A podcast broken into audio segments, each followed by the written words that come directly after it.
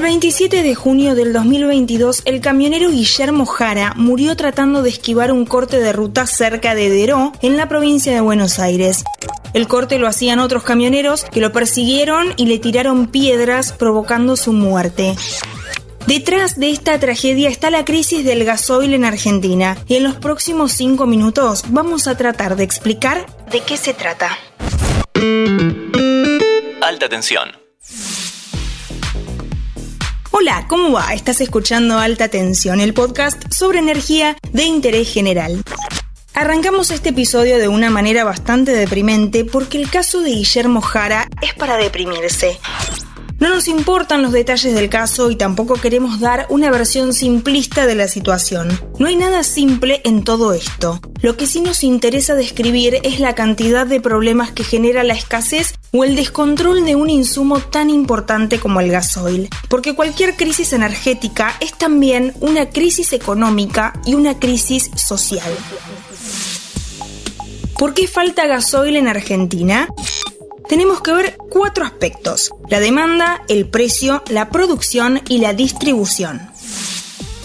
Empecemos por la demanda. La venta de gasoil en abril del 2022 creció un 23% respecto del 2021 y un 10% comparado con el nivel prepandemia.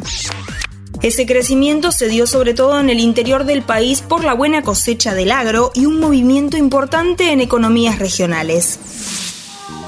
También hay que agregar un fenómeno bastante singular. En las provincias limítrofes como Corrientes, Formosa o Misiones, aumentó muchísimo la venta de combustibles a camioneros y automovilistas extranjeros. Paraguayos, brasileros, uruguayos, bolivianos y chilenos compraron durante todo el año un montón de gasoil argentino.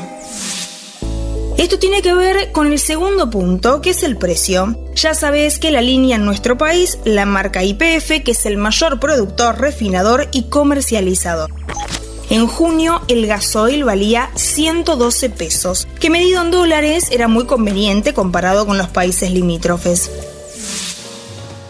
Ese precio también es más barato que el precio de importación de gasoil y ahí vamos al tercero de nuestros puntos, la producción. Argentina produce mucho gasoil, pero no llega a cubrir toda la demanda.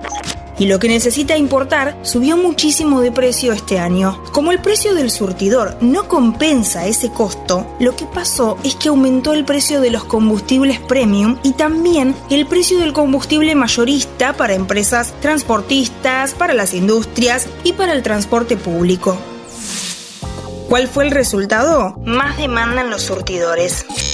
Desde el verano hubo problemas de abastecimiento en las provincias del centro y norte del país, y los rumores de desabastecimiento son terribles porque generan más demanda de gente que tiene miedo de que falte.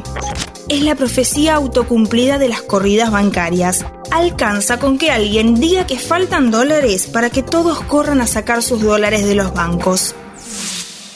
Las estaciones de servicio se volvieron un caos, colas tremendas, ventas con cupo y sobreprecios. Una crisis que pronto derivó en protestas de transportistas, especialmente los independientes, que no tienen ni organización gremial ni empresarial para bancar la incertidumbre. Así que a la falta de gasoil se sumaron los cortes de ruta, es decir, que se agravaron los problemas logísticos de toda la economía, de la cosecha, de la siembra, del traslado de autopartes, del comercio, de todo lo que se te ocurra. Entre esos cortes de ruta que se hicieron en todo el país estaba el de Deró, donde murió Guillermo Jara. Lo aclaramos de nuevo, no es que la crisis causó una muerte, pero sí es cierto que la crisis genera las condiciones para que se produzcan hechos graves. Dejamos acá porque no tenemos más tiempo y ni siquiera hablamos del biodiesel, que es otro factor importante. Como última reflexión, hay que decir que lo que se observa en este mercado es falta de coordinación y reacciones muy lentas.